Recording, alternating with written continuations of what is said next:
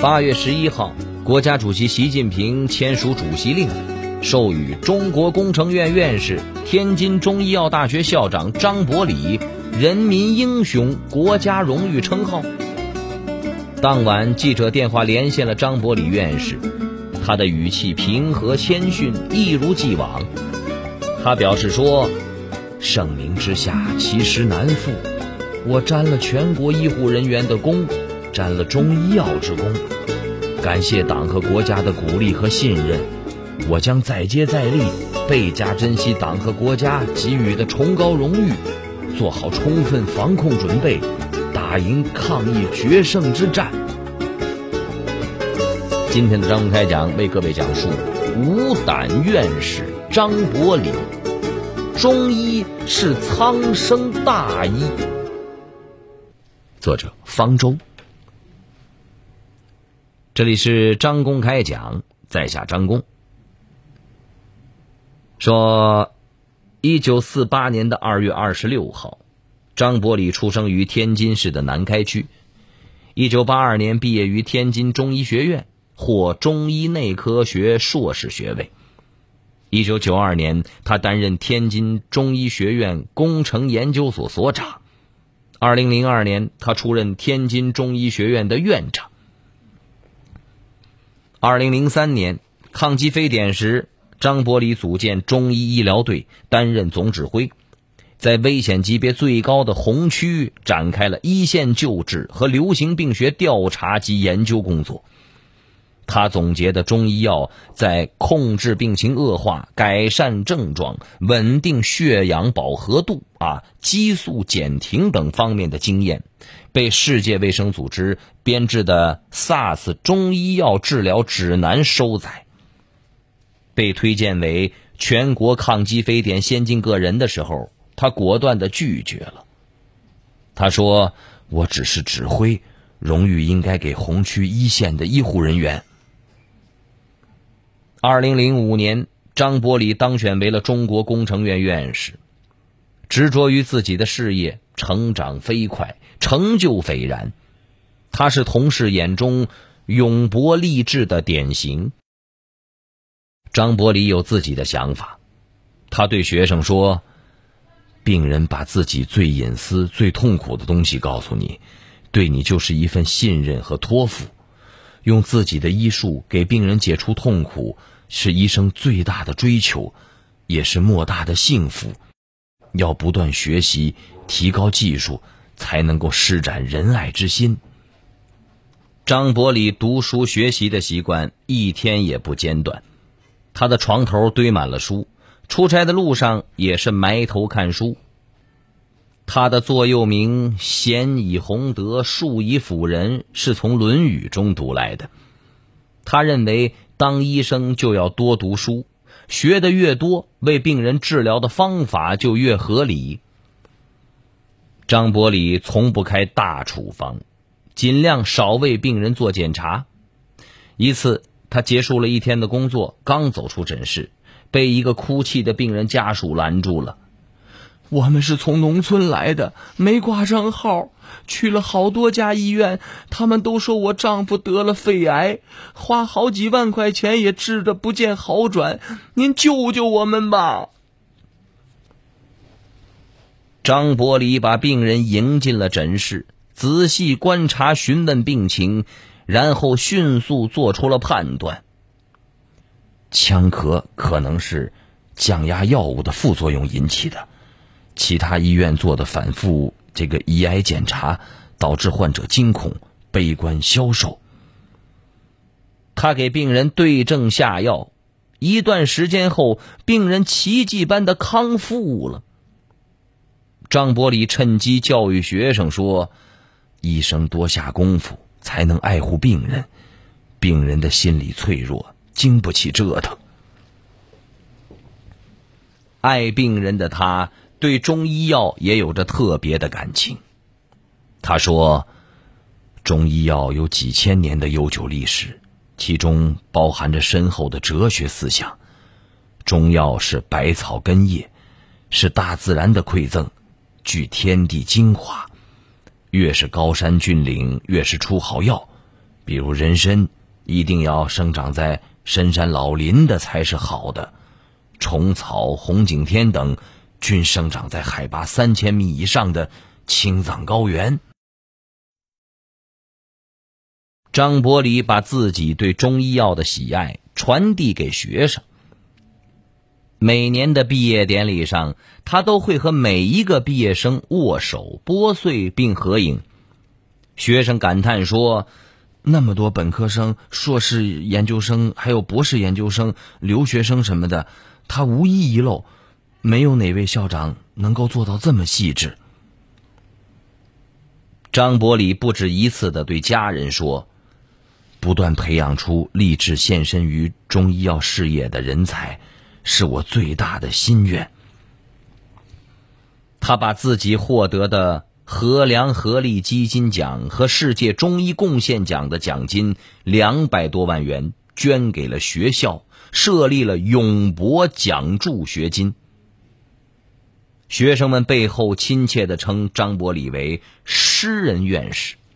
啊，张伯礼喜欢写诗，他写的描述校园的诗《镜泊双湖》。被学生们传颂：“双湖映清波，一水绕渭河。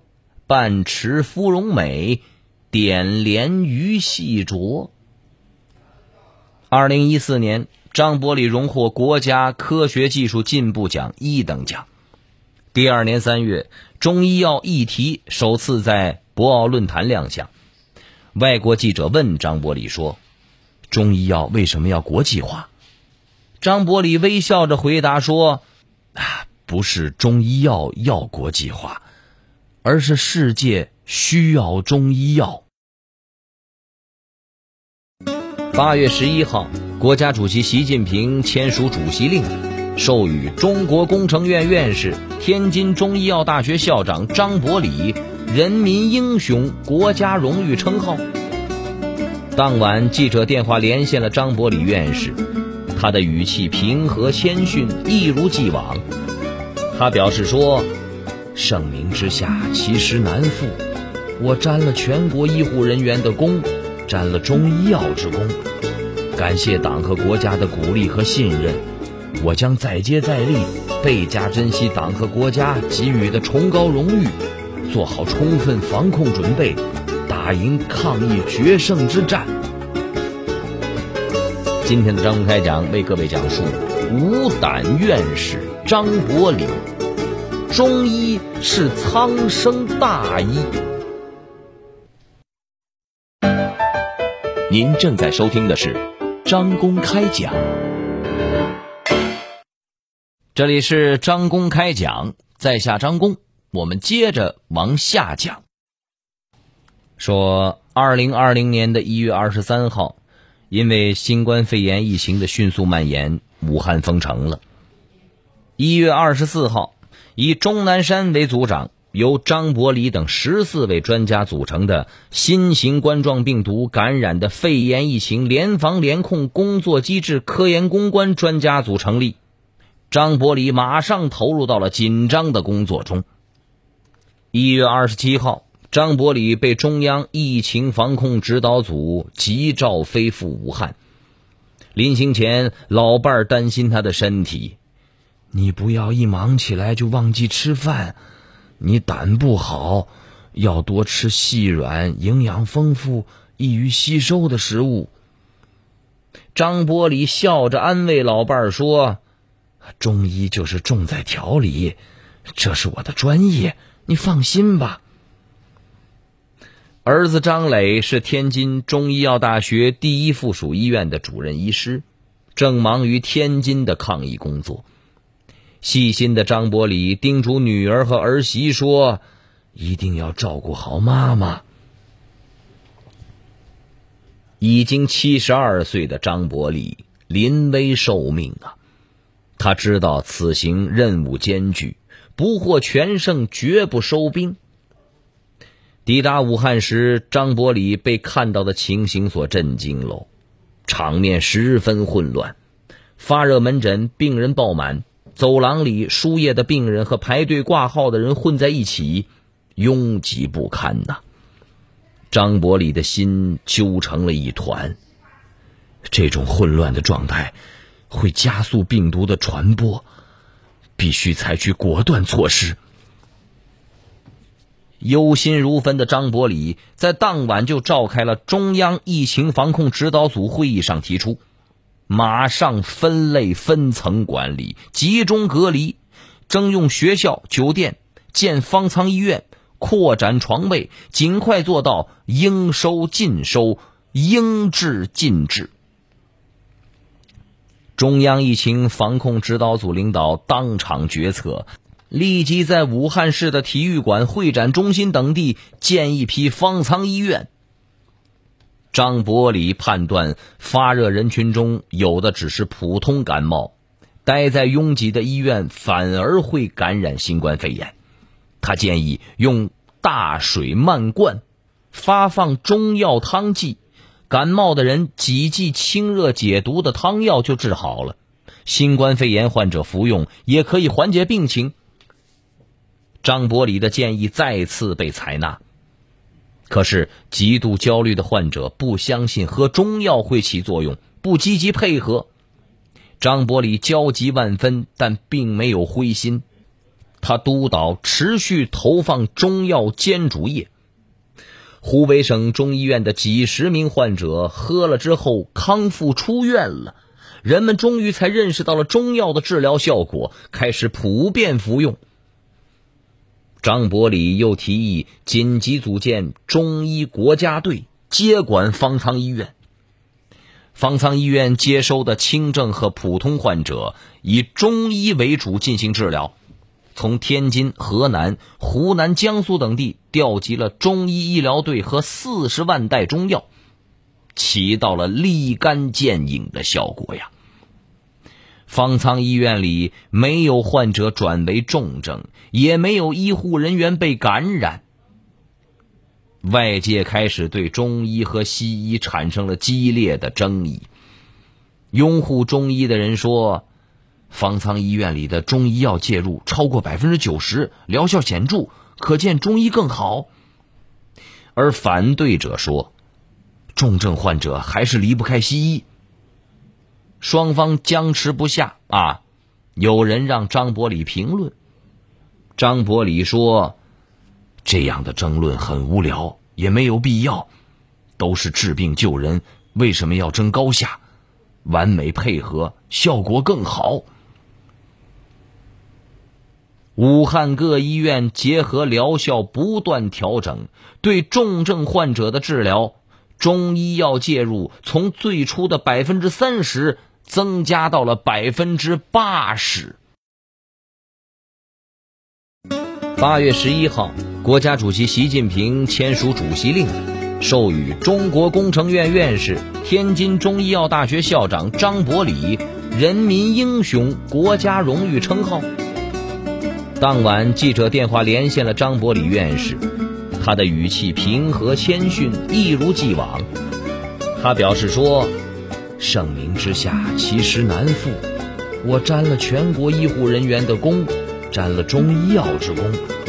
感谢党和国家的鼓励和信任，我将再接再厉，倍加珍惜党和国家给予的崇高荣誉，做好充分防控准备，打赢抗疫决胜之战。今天的张公开讲为各位讲述无胆院士张伯礼。中医是苍生大医。您正在收听的是张公开讲，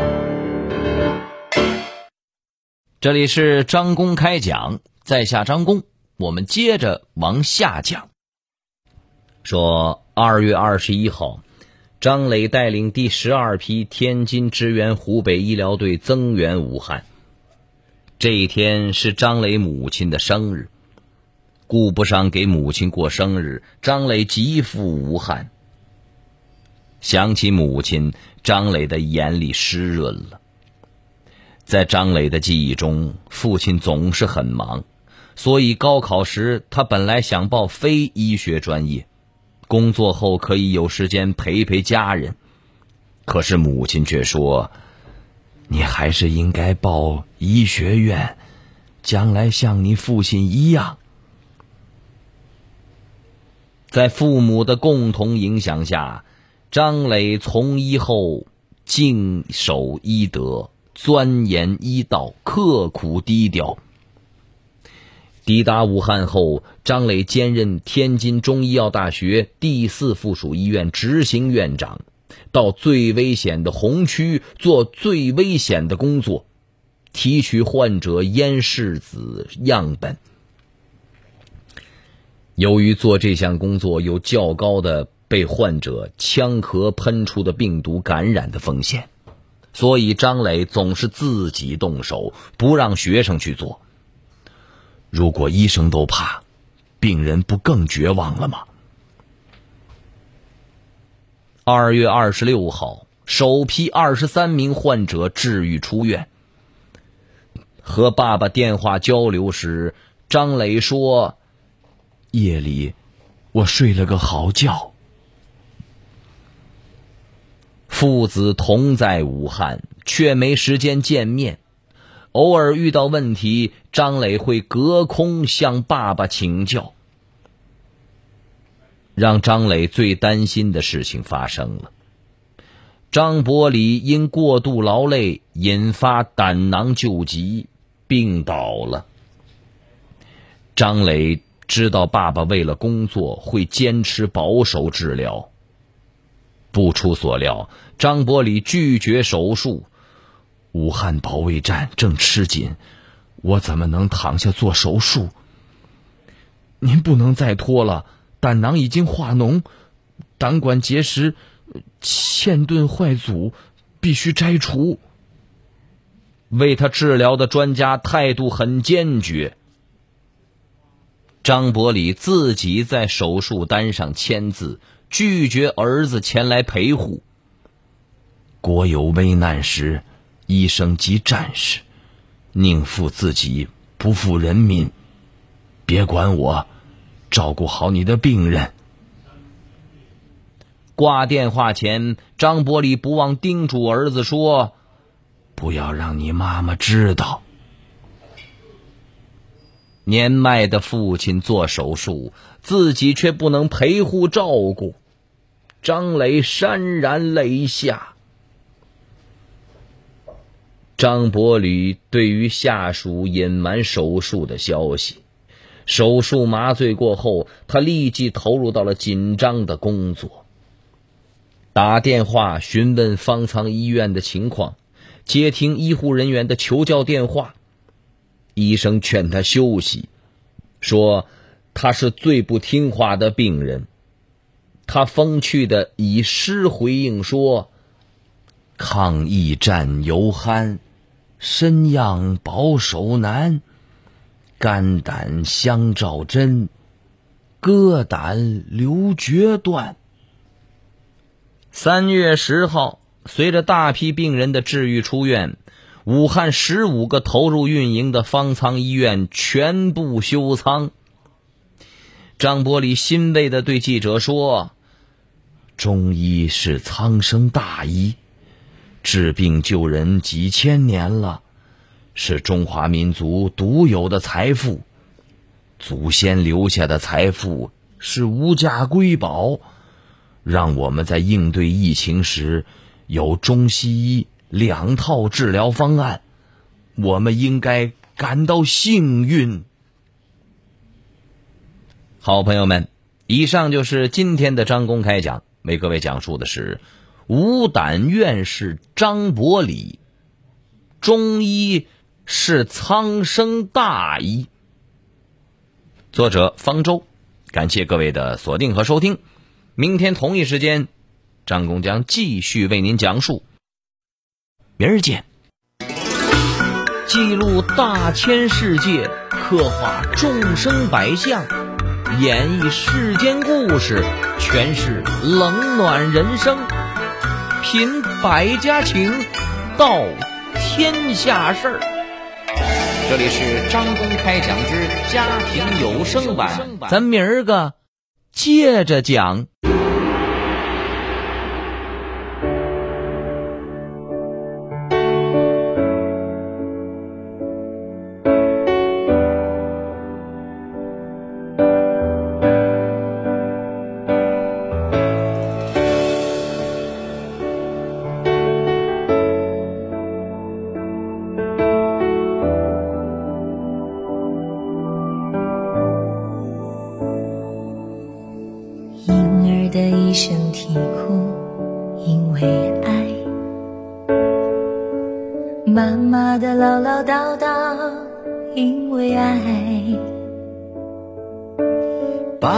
嘘寒问暖，因为爱；游子的一通电话，因为爱。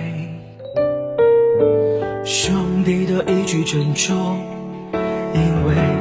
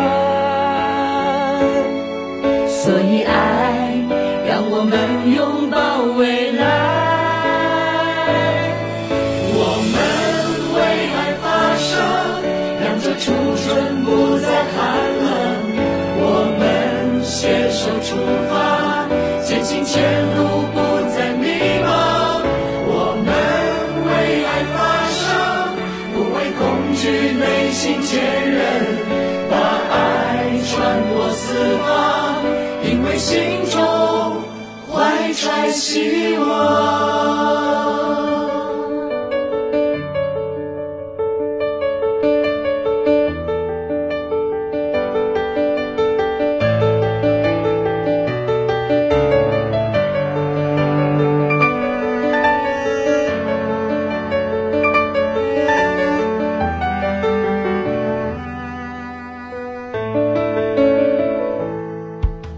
灵性的一声嘱托。因为爱。远方的一句爱